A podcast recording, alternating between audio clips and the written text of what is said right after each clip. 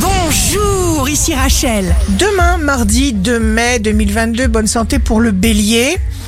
L'énergie sacrée des mots. Vous saurez parler aux gens et les aider par pure générosité, par la parole, par un geste simple ou une attention particulière, et vous avancerez à grands pas.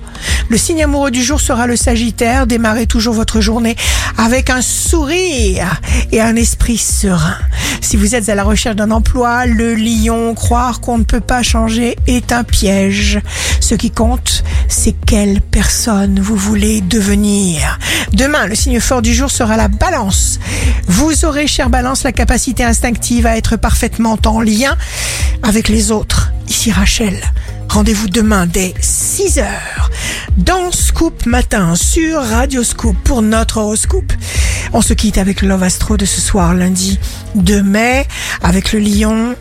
Moi qui suis assise ici, j'ai envie de toi.